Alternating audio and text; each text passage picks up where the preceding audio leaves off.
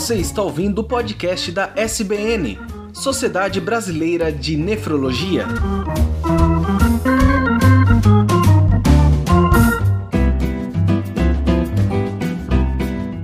Bem-vindos ao podcast da Sociedade Brasileira de Nefrologia. Eu sou o Lucas Luz, vice-presidente Sul, e hoje falaremos de um tema de muito interesse para os milhares de doentes renais crônicos e muito interessante também em sua essência, que são as inovações no transplante é, renal, incluindo aí também xenotransplantes. E para falar sobre esse tema, é bem comum, convidamos quatro grandes nefrologistas, especialistas aí para discutir o tema em algumas situações é, de diferentes. O Dr. Álvaro Pacheco, que é professor titular da nefrologia da Escola Paulista de Medicina, é médico do transplante renal do Hospital Israelita Albert Einstein, diretor científico da SBN, pesquisador um do CNPq, que atualmente, como ele é, mesmo é, se intitula, fazendo um estágio sabático na Universidade de Paris. A doutora Tainá de Sandes, vice-presidente nordeste da Sociedade Brasileira de Nefrologia, coordenadora do Departamento de Transplante Renal da BTO professora adjunta na nefrologia da Universidade Federal do Ceará,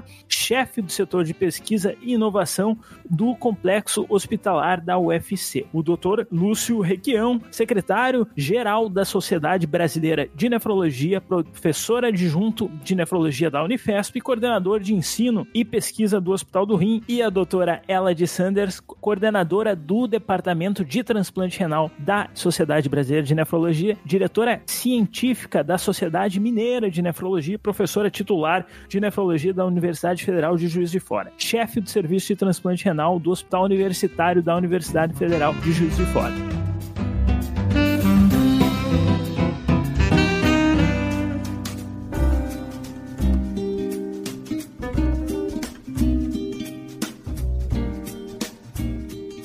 Apresentando então esse timaço para vocês, a gente vai começar com a doutora Elad mesmo, para situar até o ouvinte quais as mudanças que já houve nos últimos anos que nos dão olhos a um futuro mais é, entusiasmante no transplante. Bom, Lucas, acho que uh, nós temos aqui juntos né, quatro pessoas que de fato são grandes, grandes entusiastas nesse tratamento para doença renal na sua fase mais avançada. E a gente pode, a gente considera que o próprio transplante ele já é uma, uma grande inovação Porque sempre se fala nisso, né, uma das coisas que primeiro que me vem na cabeça é, é que ela é uma das situações em que tudo aquilo de conhecimento que é gerado por todas as pessoas que fazem pesquisa, elas muito rapidamente elas são aplicadas à vida das pessoas, né? Ah, e o transplante é um grande exemplo disso. Então, nos últimos anos, é, houve grandes ah, avanços em relação às drogas que nós usamos hoje para permitir que os transplantes eles sejam menos intensamente ou mais frequentemente rejeitados. Né? Nós aprendemos como preservar os órgãos que são doados pelas famílias ou, ou doador vivo, que é parente, ou pelas famílias quando os pacientes têm, infelizmente, morte encefálica. Nós aprendemos melhor como cuidar desses doentes, então tem algumas coisas, alguns exames que nós visualizamos que podem nos ajudar muito sempre cuidar melhor do paciente e do transplante para que, para que ele funcione mais tempo. E também hoje a gente vive um mundo em que a, a tecnologia, a tecnologia da comunicação, ela nos ajudou muito né, em relação à disseminação do conhecimento e também a cuidar melhor sempre desses pacientes. E outra coisa que acho que todo mundo já ouviu falar e que talvez a gente eu acho que vai e pode falar melhor disso, é, seriam aqueles ah, seriam os rins que podem vir de outras, digamos assim, de outras origens assim, né? Que não sejam doados de pessoas ou que eventualmente possam ser de outras espécies animais ou que possam ser construídos em laboratório. Acho que a gente tem bastante coisa para conversar, né? e a gente podia tomar é, como partida esses pontos que eu coloquei. Perfeito. Inclusive, é, doutora Elad comentou sobre uma coisa muito importante que é a disseminação de informação, que é o nosso objetivo aí também é, nesse podcast. Falando nisso, doutor Lúcio, é uma das principais dúvidas dos próprios pacientes, inclusive em relação à alocação dos rins. E nesse sentido, eu gostaria de perguntar se tem alguma novidade nesse tema. Olá, Lucas. É, eu queria cumprimentar a todos, especialmente os meus colegas aqui. A doutora Elad, a doutora Tainá e o doutor Álvaro. É um, uma satisfação muito grande participar dessa conversa. Eu acho que para responder a sua pergunta, primeiro nós precisamos é, definir o que é alocação. Então, alocação é a forma, é, o, é, o regramento legal, né, são as, as, as leis que são utilizadas pelos países para definir o destino dos órgãos, quando nós estamos falando em termos de transplante. Então, é, quando há um transplante com doador falecido, no caso aqui do Brasil, uma pessoa que passou pelo processo de morte cerebral, a família doa os órgãos e então a família transfere para o Estado brasileiro a, a outorga de distribuir esses órgãos. E daí o Estado brasileiro tem um regramento legal, ou seja, um conjunto de regras, de leis, é, que são utilizadas para que os órgãos sejam distribuídos. O sistema de alocação que nós temos hoje no Brasil é um sistema bastante robusto, bastante confiável e, e que basicamente respeita critérios que garantem uma grande equidade na forma de alocação. Então, por exemplo, se nós observarmos a frequência de homens e mulheres na lista de transplante exatamente a mesma frequência de homens e mulheres que são transplantados. Se nós observarmos a distribuição por raça na lista de transplante é exatamente a mesma distribuição é, de raça que nós temos entre os pacientes transplantados. A frequência de idade também é mais ou menos parecida. Daí, entre os transplantados, tem um pouquinho menos de indivíduos mais idosos, mas não necessariamente porque a política de alocação não privilegia as pessoas mais velhas, mas porque eventualmente as pessoas que têm um pouco mais de idade é, no momento do transplante podem ter alguma condição clínica, como uma doença do coração ou uma neoplasia que contraindique o transplante.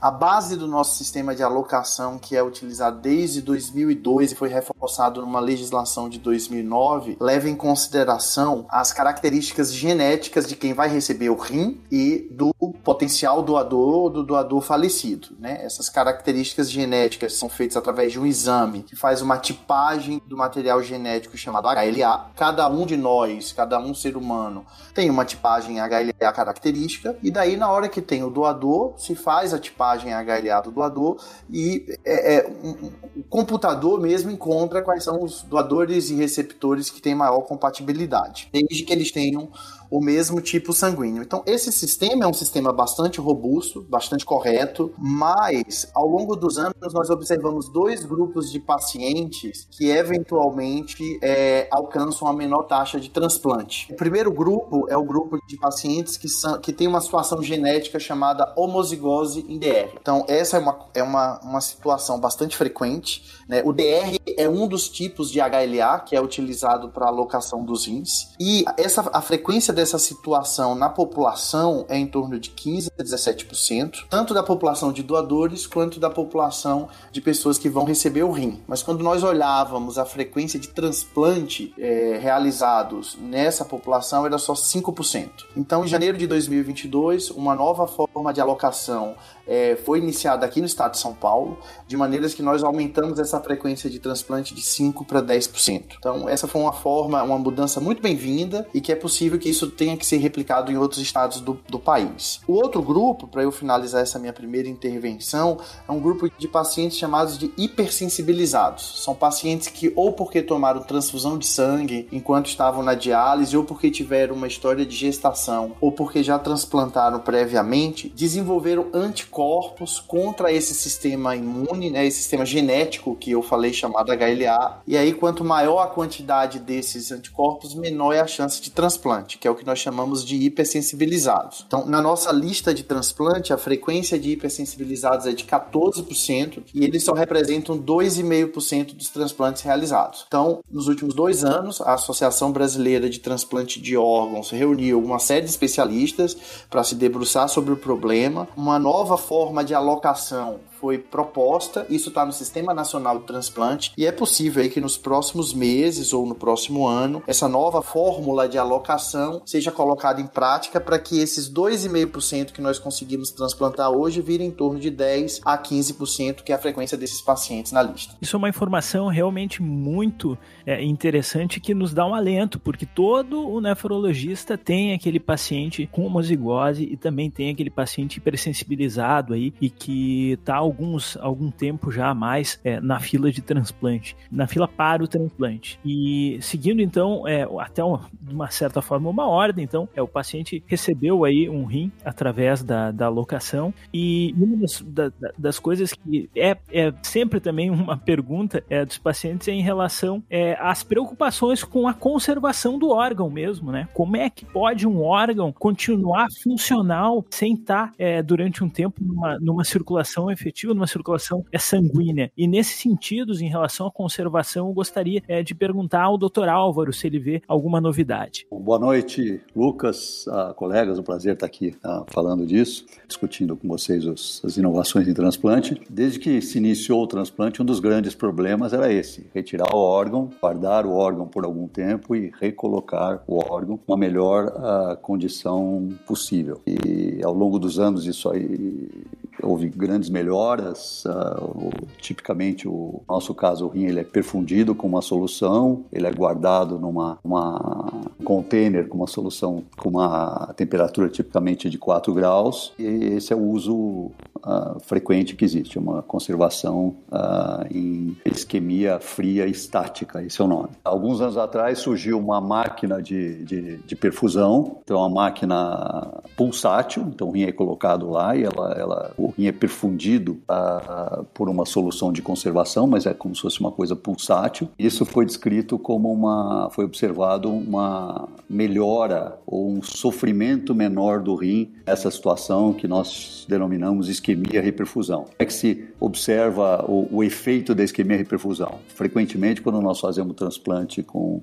doador falecido, 50, 60, em alguns lugares até 80% dos rins saem sem funcionar que recebe o nome de função retardada do enxerto renal. E, então o paciente precisa ser mantido em diálise, precisa ser, esse rim precisa ser substituído até que o rim uh, retorne à sua, à sua função. E, então nós observamos especificamente no Hospital Israelita Albert Einstein, com a introdução dessa máquina uh, de perfusão, nós observamos uma diminuição muito grande dessa função retardada do enxerto, aproximadamente 30%, e ela também trouxe uma comodidade, porque frequentemente nós temos pacientes que, que, no caso do transplante em São Paulo, eles moram fora de São Paulo, então isso permite que o rim seja conservado e, e de certa maneira até melhorado a hora que ele é colocado nessa, nessa máquina e nós podemos aguardar o, a chegada do paciente de algum outro estado, de alguma outra região, uh, sem uma, um sofrimento maior do rim. Então, para dar um, um, outro dado para vocês que mostra que o rim realmente ele acaba de certamente de certa maneira protegido,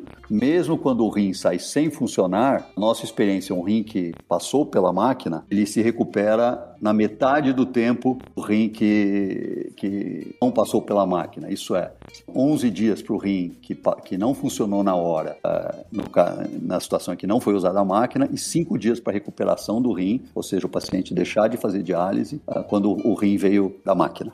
Então, isso é uma, é uma mudança importante, alguns centros uh, brasileiros utilizam, e essa, esse efeito da, dessa lesão de isquemia e reperfusão é um, é um problema grave aqui no, no transplante brasileiro, mas que vem melhorando progressivamente. E, mas essa é uma, é, uma, é uma inovação importante, mas que já está, de certa maneira, incorporada em vários países e mesmo no Brasil, aproximadamente uns 10 anos. O que eu queria comentar como realmente uma, uma, uma novidade, por isso eu quis até que, que fosse colocado que eu estou na França, porque foi lá que eu tomei conhecimento disso. Ah, lá na França foi recentemente aprovado um tratamento para o rim, que eles chamam de um, um dispositivo, uma coisa extremamente interessante, é uma hemoglobina de um verme. Então, um biólogo marinho ele descobriu que determinado verme ele conseguia ficar seis horas debaixo quando a água saía, né, na, na, areia sem, sem água, então sem respirar, ele aguentava seis horas e sobrevivia. Analisando esse, esse verme,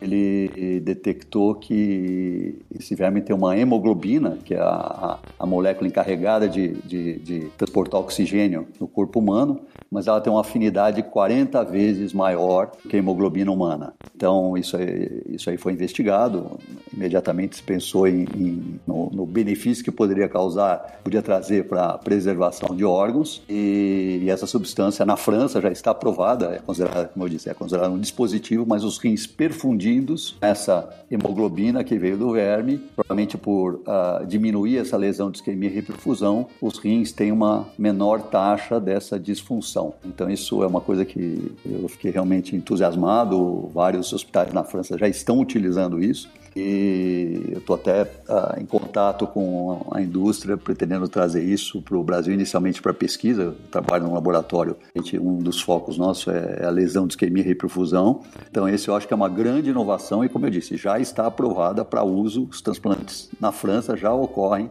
em determinadas situações com a utilização uh, desse produto, que eu acho que vai trazer talvez um benefício e talvez até para os nossos pacientes aqui seja um benefício, diminuição dessa lesão de isquemia e reperfusão. Perfeito. É, além de uma boa notícia, né, é lembrar que o Brasil é um país muito grande, então as distâncias são, os, são maiores e como, como até o Dr. Lúcio tinha citado anteriormente, muitas vezes toma mais tempo até o, o próprio paciente chegar até o, o centro transplantador e que nesse contexto a preservação de órgãos tem um impacto muito grande, é, o avanço na, na preservação de órgãos na, nos pacientes brasileiros. E dando seguimento então o, o paciente chegou ali, o órgão está conservado, ele faz o transplante e depois do transplante é, tem um grande esforço da equipe nefrológica para que o rim não seja rejeitado. Né? Isso, como é, nós sabemos, envolve a necessidade de remédios para evitar a rejeição, que são aquelas drogas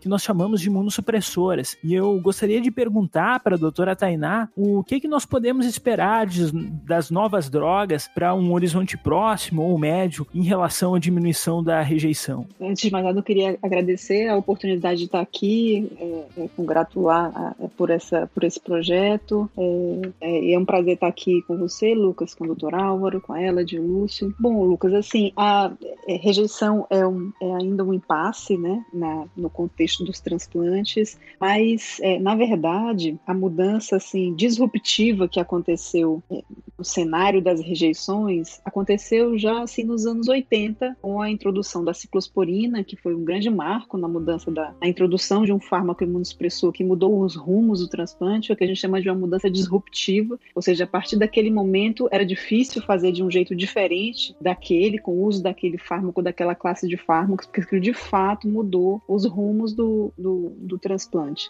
É, depois da introdução da ciclosporina, novos fármacos foram introduzidos. Eu já diria que foram inovações assim incrementais que melhoraram o resultado, mas que melhoraram mais a incidência de rejeição, facilidades posológicas, melhora nos eventos diversos, mas sem de fato aquela mudança de incidência de rejeição que aconteceu naquela época. Para você ter uma ideia, a incidência de rejeição assim antes da ciclosporina era acima de 70%, poderia ser dependendo do tipo de regime, mas certamente acima de 50%, e hoje nós trabalhamos na casa de 10 ou menos de 10% de incidência de rejeição aguda dentro do primeiro ano após o transplante. Então, é, isso é, bastante baixo, o que inclusive dificulta estudos com novos fármacos, porque você tem um tratamento padrão que propicia uma incidência de rejeição aguda muito baixa. Então, aqui tem alguns desafios. O primeiro é, talvez, reduzir a incidência de rejeição aguda per si no primeiro ano não seja é, o nosso objetivo principal, talvez talvez a gente tenha que trabalhar com outros desfechos que são importantes também no, no contexto do transplante. Por exemplo, rejeição crônica. É, por exemplo, melhora na sobrevida do paciente do enxerto causada por outras coisas, não só por eventos imunológicos, mas também por agressões né, não imunológicas, melhora da função da função renal, melhora da qualidade de vida, facilitação posológica para que esse paciente possa aderir melhor a esse tratamento, enfim. Então acho que a gente está agora um pouco nesse momento e o desenvolvimento de novas moléculas, né, de novos fármacos, tem é, olhado para esses outros desfechos que não só a incidência de rejeição aguda, para que é, se, se torne viável a, a, o desenvolvimento né, e a aprovação desses fármacos. É desejável, certamente é desejável, porque apesar de termos uma incidência baixa de rejeição aguda, a, a nossa sobrevida do enxerto e do paciente ainda há, há, muito que se melhorar assim, nesse sentido. Né? Então, o, o fato é que de 2000, é, de, dos anos 80, 90, depois da introdução da ciclosporina, novos fármacos foram, foram aprovados, aí depois dos anos 2010, a gente entrou um pouco assim num marasmo de, de novos fármacos, apesar de que muitas moléculas foram testadas, mas elas foram perdendo no, se perdendo no caminho, seja por falência de eficácia, seja por falência é, de segurança. Mas é, a, a, as pesquisas continuam, continuam, provavelmente é, vão nos trazer mudanças é, incrementais nesses resultados. A tendência agora é o desenvolvimento de biológicos, né, não só de fármacos e moléculas sintéticas, mas de, de medicamentos biológicos. Provavelmente o que vai acontecer aí nos próximos anos é algum fármaco biológico de administração é, subcutânea, é, talvez endovenosa, mas eu acredito até que subcutânea seja uma, uma coisa mais promissora e que vai nos trazer não só a incidência de redução da incidência de rejeição aguda, mas melhor qualidade de vida, mais facilidade para o paciente né, na administração, que pode inclusive garantir a, a aderência necessária para que ele não é, perca esse enxerto por, por evento imunológico, na rejeição crônica. Então, é nesse sentido que eu acho que vai caminhar o desenvolvimento de novas moléculas nos próximos anos. É, muito interessante, inclusive, é, tocou num ponto bem sensível da prática clínica do, num ambulatório de pós-transplante, que é a posologia dos medicamentos, né? Essa, essa troca, essa busca por uma posologia mais confortável, porque são pacientes que passam muitos anos ali recebendo é, medicamentos a cada 12 horas, a cada 8 horas, e, e muitas vezes é, essa, esse esquecimento, olha, esqueci de tomar ontem de manhã, esqueci de tomar hoje de noite, ao longo do tempo isso vai causando rejeição crônica, e na medida em que nós temos esses avanços farmacológicos, isso facilita é, também a vida do, do, do transplantado. Passando então é, um pouco do, daquilo que a gente já faz hoje e da, dessas per perspectivas é, bastante é, realista, doutor Lúcio, todo nefrologista, e eu diria até que todo médico ficou muito entusiasmado com as novidades, e, e aí se incluem publicações recentes em grandes revistas, é, e poderia, eu queria, que o senhor nos explicasse o que, que é o xenotransplante aí que se falou tanto no último ano, nos últimos dois anos, eu diria. Bom, Lucas, é, o, o xenotransplante basicamente é, é você utilizar o órgão de uma espécie para transplantar em outra. Então, é, é, o uso de órgãos de uma espécie diferente da espécie humana, portanto, de, de animais, é, para serem utilizados é, em pessoas, em seres humanos. Né? Essa não é uma ideia na verdade nova, mas todas as tentativas pregressas, né, anteriores a essa nova fase que nós estamos vivendo, é, esbarravam na questão da grande diferença genética e das incompatibilidades que eram é, barreiras é, que a ciência até então não conseguia é, vencer. E daí, é, desde 2002, com a possibilidade é, de um modelo né, de animais geneticamente modificados e, é, e o, o, melhor animal utilizado foi um porco, na verdade, é, a partir das, das técnicas de modificação genética, né, a, isso foi evoluindo a partir de 2002 para se criar né, em, em laboratório um, um, porco geneticamente modificado, de maneira que parte dessas incompatibilidades né, genéticas, imunológicas e, e diferenças de espécie fossem vencidas, essas barreiras fossem vencidas. Né? É, só para quem está nos ouvindo entender, a, a principal é, é, incompatibilidade, nós estamos falando de órgãos de porcos geneticamente modificados para para seres humanos, né, a, a, a, principal incompatibilidade se dava na expressão de um açúcar que existe nas células dos porcos. Né? Esse açúcar é, é, é batizado de GAL, é, uma, é, uma, é um é um apelido para alfa-galactose 1,3-galactose, que é um nome meio complicado, mas basicamente é uma, é um açúcar que fica na, na, na parede celular é, desses animais, das células desses animais, e contra o qual é, os seres humanos produzem bastante é, anticorpos, né? E esses anticorpos nós produzimos naturalmente quando temos contato na nossa flora intestinal com bactérias ou com, ou com fungos, porque esse açúcar é compartilhado entre bactérias e fungos e outros animais. E só para você ter uma ideia,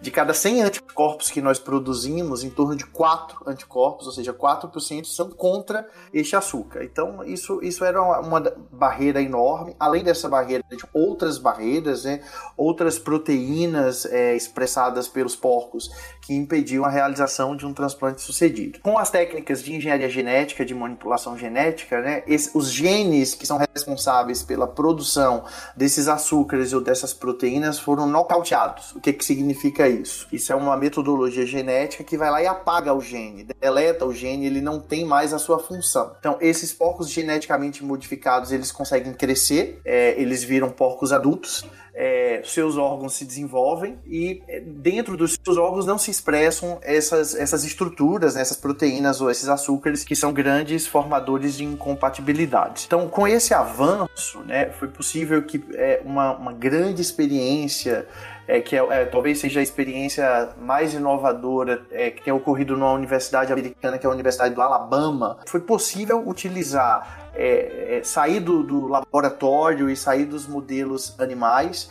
e é, ter a primeira experiência humana é, é, com um modelo humano, digamos assim. A questão é que, como não se sabia o que, que ia ocorrer com esse transplante, né, os cientistas lá do Alabama utilizaram um modelo que é chamado modelo de Parson. O que, que significa isso? Né? Eles a, a, ganharam autorização bioética para que uma pessoa que tivesse no processo de morte cerebral, ou seja, um ponto sobre o qual não há retorno, ou seja, aquela pessoa seria um indivíduo morto, que a família doasse o seu corpo para que fosse feita a primeira experiência com humanos. Então, o rim de um porco geneticamente modificado é, foi implantado neste indivíduo que tinha morte cerebral, mas que ainda tinha as outras funções orgânicas, é, e com isso eles puderam testar todas as engenharias necessárias em um humano antes de fazê-lo em uma pessoa viva, né? Inclusive testar medicação, técnicas de diagnóstico, etc. Essa foi uma experiência bem interessante que depois foi reproduzida pela Universidade de Nova York e a,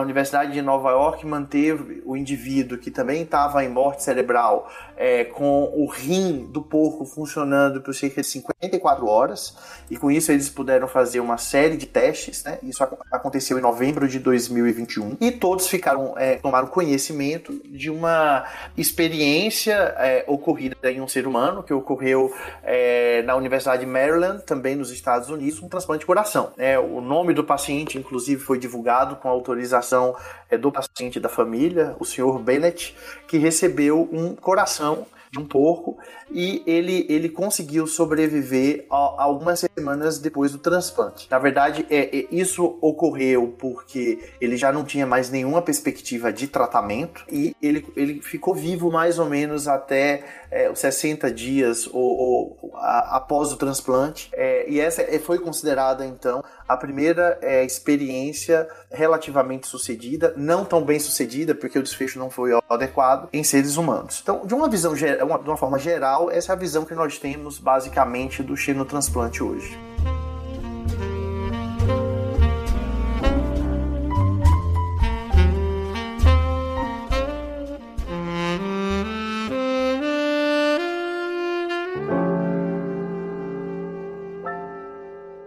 Imagino que uh, o ouvinte deva estar bastante entusiasmado com a possibilidade de, de órgãos vindo de outras espécies e eu, eu gostaria que o Dr. Álvaro é, comentasse um pouco do, de quais seriam as vantagens e quais seriam as possíveis é, desvantagens e, e dificuldades, é, além dessas que o Dr. Lúcio comentou em relação aos cianotransplantes. A discussão, a apresentação do Lúcio já, já me ajudou muito, mas uh, começar com as, a, a vantagem.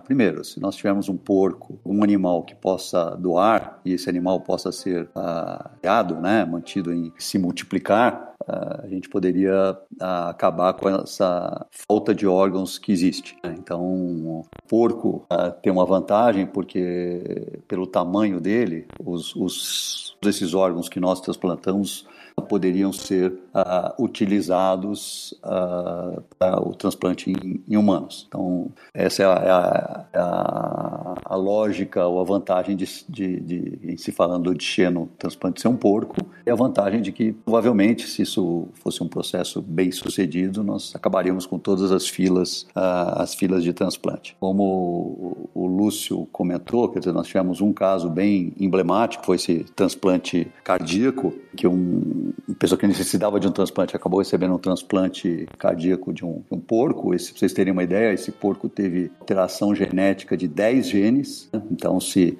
se nós transplantarmos um, simplesmente um órgão de, de um, um, animal, de um porco, ou mesmo até de alguns primatas, macaco, etc., esse órgão é, pode ser rapidamente uh, destruído, porque nós temos aquilo que ele explicou, nós temos anticorpos uh, naturais, ou que acabam, acabamos desenvolvendo, que rapidamente tem o potencial de rapidamente destruir esse órgão. Então esse esse transplante de coração veio de um porco com alteração de mais de 10 genes, sendo que o principal é esse que que você comentou, que é um carboidrato presente, que é a GAL, que nós temos muitos anticorpos. Né? Então essa foi uma um evento extremamente importante, acho que para todos que se preocupam com, com o transplante. Mas o que aconteceu com esse com esse paciente? Então aí vem as dificuldades, os problemas que eu acho que não quero desanimar as pessoas, mas eu acho que nós estamos muito longe ainda da perspectiva de o xenotransplante virar uma, uma possibilidade terapêutica. O que, que aconteceu? Esse paciente, no decorrer, ele viveu 50 e poucos dias, no, no decorrer da evolução, apresentou uma rejeição, a rejeição uh, foi tratada uh, depois de algum tempo. Então, quando você trata uma rejeição, você aumenta a imunossupressão, que no caso dele já era bem pesada, e ele desenvolveu uma infecção viral, um, um vírus do porco, e essa é uma das grandes preocupações quando a gente pensa em xenotransplante, que é a gente acabar trazendo infecções ou vírus que estão integrados no, no DNA do doador e que eles possam causar alguma doença nova uh, nos seres humanos. Né? Lembrando o SARS-CoV, que é uma das teorias de que ele veio de um, de um animal. Então, um vírus uh, porco, por exemplo, poderia se adaptar a, ao ser humano, principalmente esse ser humano que está recebendo uma imunossupressão muito pesada, a gente poderia acabar tendo um, um novo vírus com potencialmente infectando várias pessoas mesmo os não, os não transplantados. Então esse foi um dos problemas, então ele, esse paciente desenvolveu esse vírus. Outro foi que o coração, num certo momento, parou de funcionar. Uh, examinando o coração, não era obviamente um, um, coração de rejeição, mas era um coração inflamado, agredido, assim, existia lesão daquele coração. Então, uma coisa é a gente geneticamente mudar esse, esse animal para não ocorrer essa rejeição hiperaguda. Os anticorpos já estão lá, destroem rapidamente esse órgão. Outra, a outra coisa, que vai ser a mais difícil, é evitar a rejeição no dia a dia. Né? Então, manter esse coração, esse rim, etc., funcionando bem. Boa perspectiva também, o, o Lúcio comentou, que foi no caso do rim humano, ele funcionou e de dois, três dias e manteve a ureia, a creatinina abaixo, então mostrando que existe um potencial de ajudarem os pacientes, mas todo esse lado imunológico e risco de infecção isso tem que ser lidado ainda. Né?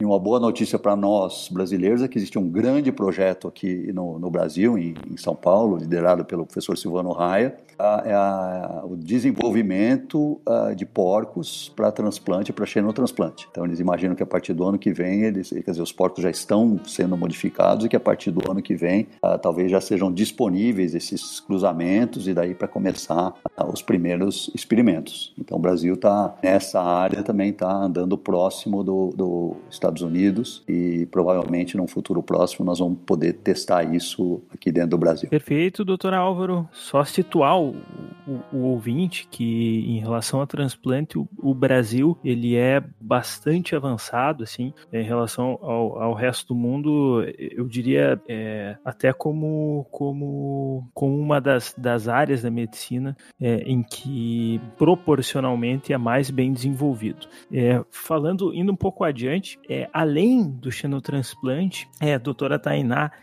nós, nós ouvimos falar também em rins construídos em laboratório. É, poderia comentar um pouquinho sobre isso? Então, Lucas, eu só queria aproveitar e pegar o teu gancho assim um pouco para falar sobre o, o, cenário do Brasil. Não, não, podia perder a oportunidade assim de falar disso. O Brasil tem um programa muito robusto de transplante, até por causa da sua dimensão, né, continental, assim, pelo, seu, pelo seu tamanho. O Brasil hoje é o quarto país em números absolutos, mas uma das coisas que dá muita robustez ao nosso programa de transplantes é porque ele é um programa é, financiado pelo Sistema Único de Saúde em, em, em sua totalidade, assim, desde a avaliação pré-transplante até o momento em que o paciente retorna à diálise. Isso garante que nós consigamos manter é, é, um programa com essa, com essa robustez né, que, que, nós temos, garantindo que o paciente tem acesso aos medicamentos né, no, no pós-operatório, enfim. Então, é, voltando à tua pergunta especificamente sobre, a, sobre a, os rins construídos em laboratórios, para que o paciente compreenda, a gente tem um número de pacientes crescente em lista de espera e esses pacientes podem ir para diálise ou ter uma outra forma de que essa função do rim seja substituída assim de algum jeito. A diálise é um excelente tratamento, mas o transplante é uma modalidade de tratamento que dá a esse paciente resultados melhores de sobrevida, de qualidade de vida. Mas infelizmente nós não temos um número de órgãos suficiente para atender esse número de pacientes crescente em, em lista de espera. Então, o xenotransplante é uma possibilidade, é, é uma possibilidade que sim, tem sido discutida assim há, há muito, assim, desde que se fala de transplante, se fala de xenotransplante e, e como já foi comentado, as barreiras são imensas. Então, outras estratégias têm sido testadas também há muitos anos no intuito de tentar aumentar essa oferta de órgãos, né? Diminuir esse gap entre a oferta e a demanda. E rins, é, construídos por bioengenharia são uma estratégia já também assim discutida há bastante tempo. Um modelo que, que, é, que, que tem sido estudado é o modelo de engenharia de tecido puramente. Então você tem uma, uma estrutura, é, um organoide, ele é decelularizado é, e depois da decelularização se forma um molde e esse molde é repopulado, ou seja, recelularizado por células que podem ser maduras ou células ou células tronco. O que é importante, isso está é, tá bem longe ainda assim de se tornar realidade, porque, como a gente sabe, o rim é um órgão muito complexo é, há uma série de células, células muito especializadas e, e que fazem com que o rim tenha esse, essas funções todas que ele tem, que não é só a função de filtro, né, de colocar para fora sal, água, potássio, não, mas ele tem outras funções metabólicas, assim, no controle da nossa volemia, ou seja, no, na nossa, na, em nos manter hidratados é, e é, no, no, manter o nosso equilíbrio ácido, né, ácido base. Além disso, o rim tem funções metabólicas, então o rim endócrinas, o rim responsável por produção de hemácias, ou seja, evitar que a gente tenha anemia, ele é responsável pelo metabolismo do nosso osso. Então ele é um órgão muito complexo, por isso é que é tão difícil é, fazer isso é, em, em, laboratório, né, mesmo usando a medicina regenerativa. O que a gente tem de novidades mais recente, é, no, em 2021, a Universidade de São Francisco conseguiu desenvolver um protótipo de um rim artificial, que é, na verdade, muito parecido com a, com a máquina de diálise. A diferença é que ele é um rim artificial portátil e implantável, né? Como se você andasse com uma maquinazinha de diálise dentro do corpo. Tem algumas diferenças, na verdade, que é o fato de que ele é construído tanto com membrana artificial, exatamente como é na diálise, mas ele tem uma população de células renais feita por cultura de células que garante que ele faça outras coisas além assim, da função de filtro puramente, né? Esse é um protótipo, é um modelo que não foi testado em seres humanos, né? É um modelo pré-clínico, é mais que trouxe uma, um certo entusiasmo e que foi bastante divulgado na mídia, porque ele tem a vantagem de que ele dispensa o uso de imunossupressores, então todos aqueles eventos adversos relacionados ao uso de imunossupressores, infecções, enfim, isso é, o paciente não teria, e não há um limite, exceto o limite do custo, para se construir né, é, esses, esses, essas estruturas, né? É, ainda é uma coisa bastante é, preliminar, é muito difícil essa confecção dessa estrutura, até porque você imagina que tem um filtro, tem um dialisato, tem um implante numa artéria, uma drenagem no ureter, e tudo isso está implantado dentro do corpo e ele precisa ter uma durabilidade suficiente. Imagina na diálise, você troca o filtro a cada X tempos, o dialisato é, tem um despejo, então tudo isso é, precisa ser garantido que isso funcione ali implantado dentro do, do indivíduo. Além do mais, tem o custo, porque não adianta você instituir uma terapia que não seja escalável, né? Então, essa terapia precisa ter um custo, mas o, o é, de alguma forma houve assim, um entusiasmo e, e, nós, eu, eu particularmente, pode ser uma opinião só minha aqui no grupo, mas eu particularmente acho até que rins construídos por engenharia, por bioengenharia, é, tem barreiras mais fáceis de transpor é, e talvez sejam transpostas num curto, um prazo mais curto do que efetivamente o transplante se tornar uma realidade. Muito obrigado, doutora Tainá. É, eu não vou fazer a sacanagem de perguntar aos outros colegas aí se eles se eles acham que o xenotransplante vem antes, ou, ou se, o, se o biorrim ou os rins construídos em laboratório vem antes, mas juntando todas essas informações, é, assim como provavelmente os ouvintes, eu fiquei entusiasmado, eu gostaria até de perguntar para a doutora é, ela de que, que ela comentasse sobre como deve ser a expectativa dos pacientes é, com tanta, com tanta novidade bacana que os colegas expuseram. Bom, Lucas, acho que a gente teve o privilégio né, de de, de ouvir pessoas que, que tanto cuidam de pacientes como também estão envolvidas na, na busca de respostas né, nesse, nesse campo que é tão, que é tão assim, entusiasmante que é, a, que é o transplante renal. Como eu disse no início, se a gente parar e pensar um pouco, na verdade, ele é.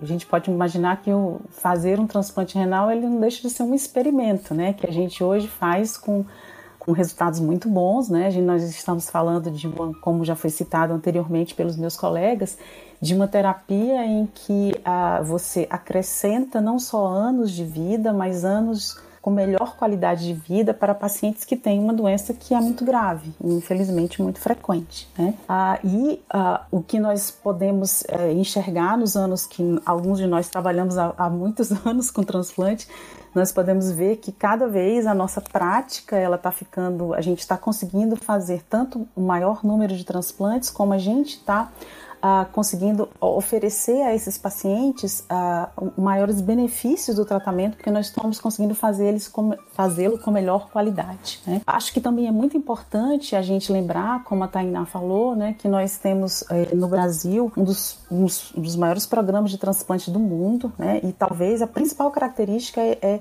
é a acessibilidade, é o fato de não existirem barreiras, a princípio não existirem barreiras econômicas, né? Mais de 90% dos transplantes que são realizados renais são realizados no Brasil, eles são feitos pelo Sistema Único de Saúde, né? Que provê todo o acesso, inclusive a continuidade do tratamento após a realização da cirurgia, que é só o começo da história. É, nós estamos falando de portanto, de, uma, de um tratamento que por si só ele já é uma grande inovação. E a, além do que os colegas já falaram, eu gostaria só de ressaltar que eu concordo com a Tainá que a gente pensar dos nossos grandes problemas é o fato da gente ter mais pacientes do que de fato órgãos para oferecer a esse, esse tratamento aos pacientes. Né? Então a busca de, de, de, eh, de doadores, de maior número de doadores, essa é uma coisa que está sempre na cabeça de, de todos nós que, que, que trabalhamos nesse assunto. Então, seja porque, a, apesar de muito difícil, nós conseguimos devagarzinho transpor as questões éticas, como o doutor Alvo levantou, e as questões imunológicas de conseguir que uma, usar, utilizar um rim para transplantar de uma outra espécie, né? Então, mesmo que isso seja distante, nós demos grandes passos, como o Lúcio falou, nesses últimos anos. Né? Em relação a, a rins que possam ser construídos em laboratório, não que você, não que seja criado em outra espécie, né?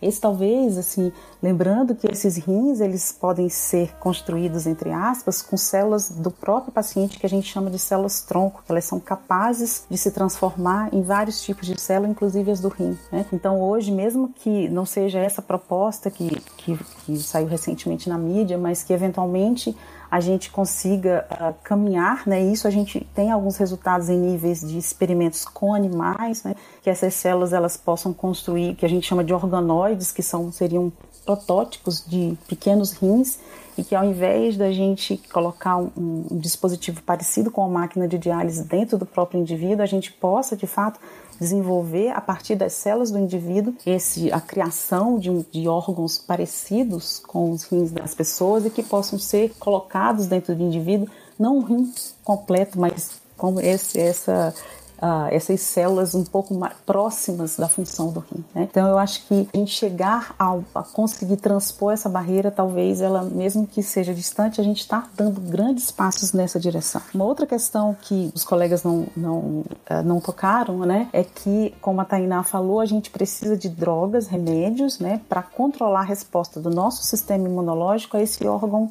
que chegou, que foi implantado é, no nosso corpo, mas que é diferente da gente, né? E uma das dificuldades que a gente vê é que mesmo usando as drogas que nós temos hoje, ou eventualmente as que nós vamos desenvolver, né? Que, como ela falou, a gente está existe uh, provavelmente não, não drogas maravilhosas, mas que vão sempre acrescentando melhores resultados.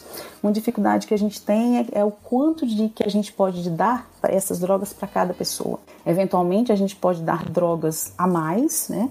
E, as, e, e, ao invés de não só controlar a resposta do nosso corpo a esse, a esse enxerto, a gente possa prejudicar a resposta do nosso, do nosso organismo a infecções, a bactérias. Né? Ah, então, portanto, uma das coisas que, que, surgiram recentemente foram exames, né, que eles avaliam, que eles, nos, eles podem nos ajudar a, a, a, quantificar a quantidade de drogas imunossupressoras que nós estamos, que podemos administrar para esses pacientes. Né?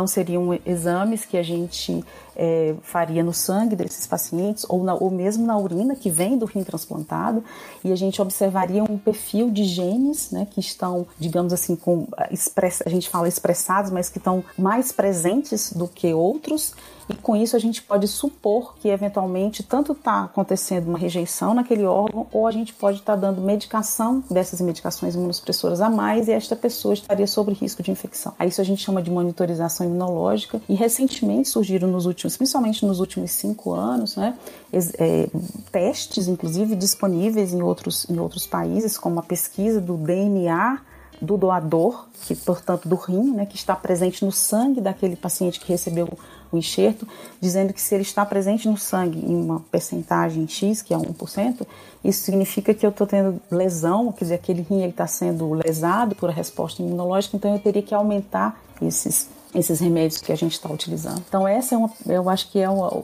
esse, essa o que a gente chama de monitorização imunológica talvez seja uma coisa, uma inovação que esteja muito próxima e a gente possa melhorar o resultado dos transplantes, né?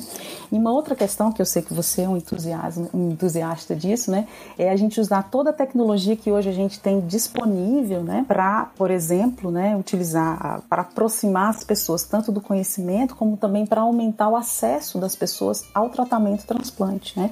Seja por educação, né, seja porque hoje é muito mais hoje ficou tudo muito mais, ficou tudo ao, ao alcance do nosso dedo, né, e do nosso dispositivo de conexão das redes. E isso isso, acho que essa é e, e isso cada vez vai, vai melhorar mais né, a proximidade do paciente, tanto da informação compra do acesso ao tratamento. E além disso, a gente pode imaginar, e a gente viu isso, por exemplo, na, na Covid-19, a utilização dessa tecnologia aproximando os pacientes que não poderiam ser atendidos, por exemplo, nos hospitais, eles passaram a ser atendidos do que a gente chama de, de telemedicina, né? E isso e, e das várias formas que isso pode ser feito. Então, acho que essa foi uma um caminho que a inovação trouxe melhorando esse esse tipo de tratamento que é o transplante renal. E eu sim, eu sou uma grande entusiasta e acho que todas as questões que a gente colocou aqui, né, elas, elas elas são uh, a gente tem ainda muitas muitas perguntas né algumas sem respostas mas a gente viu que essas respostas elas são elas podem e vão ser construídas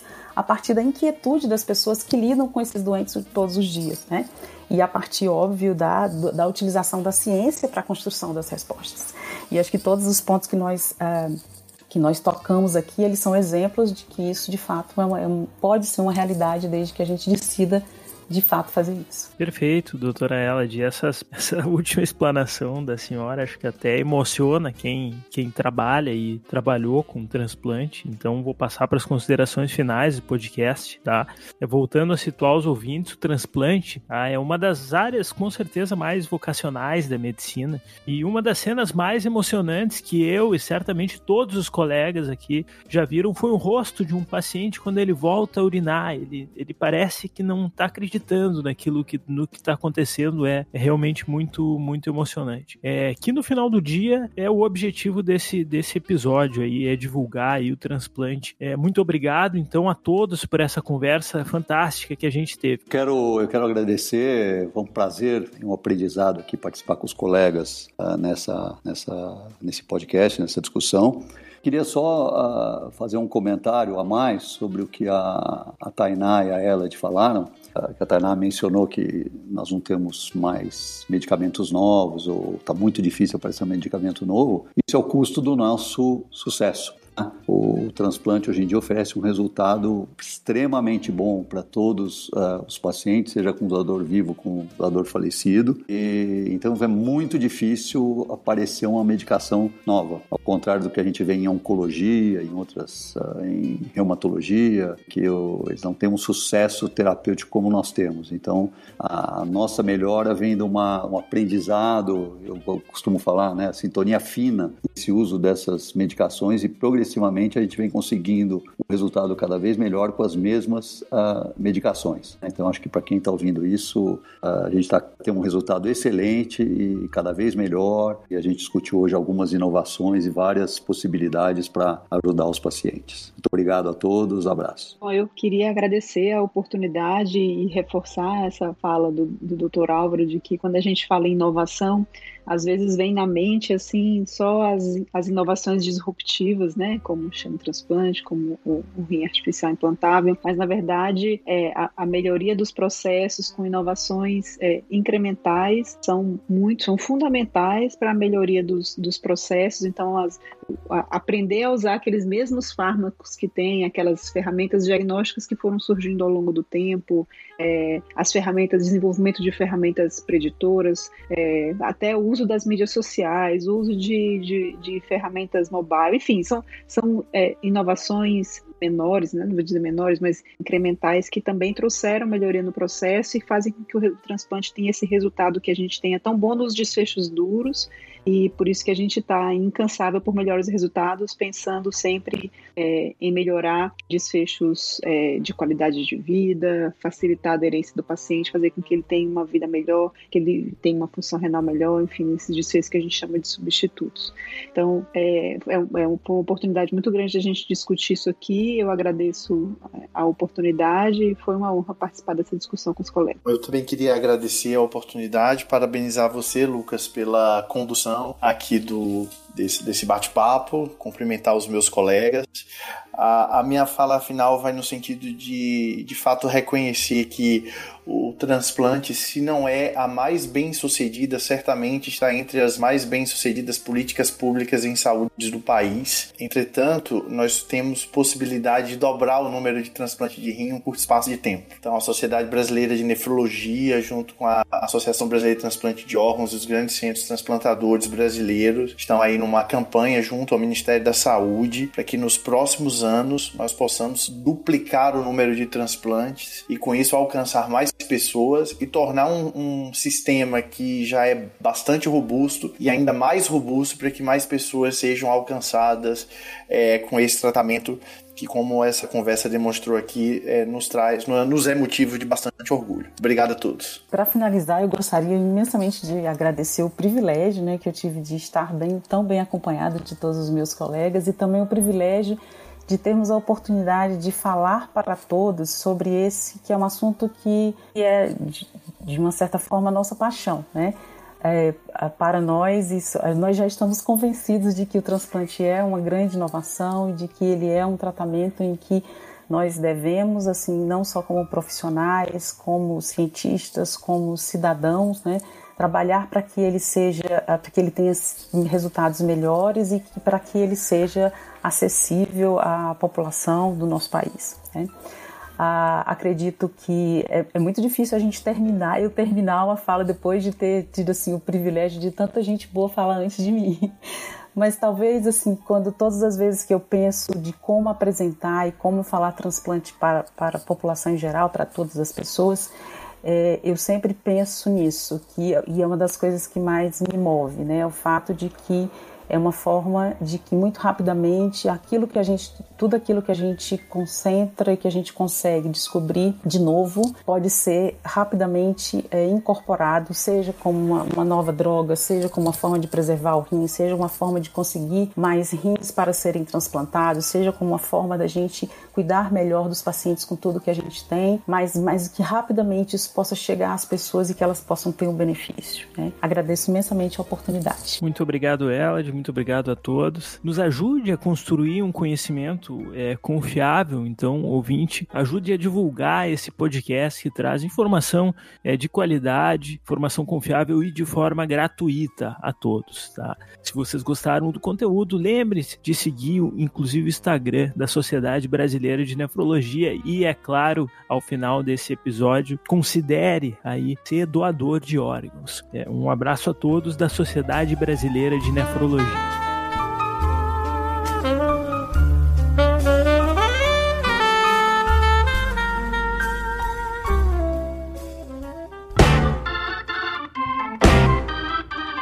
Você ouviu o podcast da SBN, Sociedade Brasileira de Nefrologia.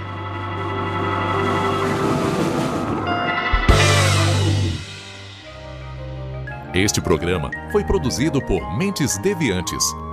deviante.com.br. Este programa foi editado por Tapcast. Edições e produções de podcast.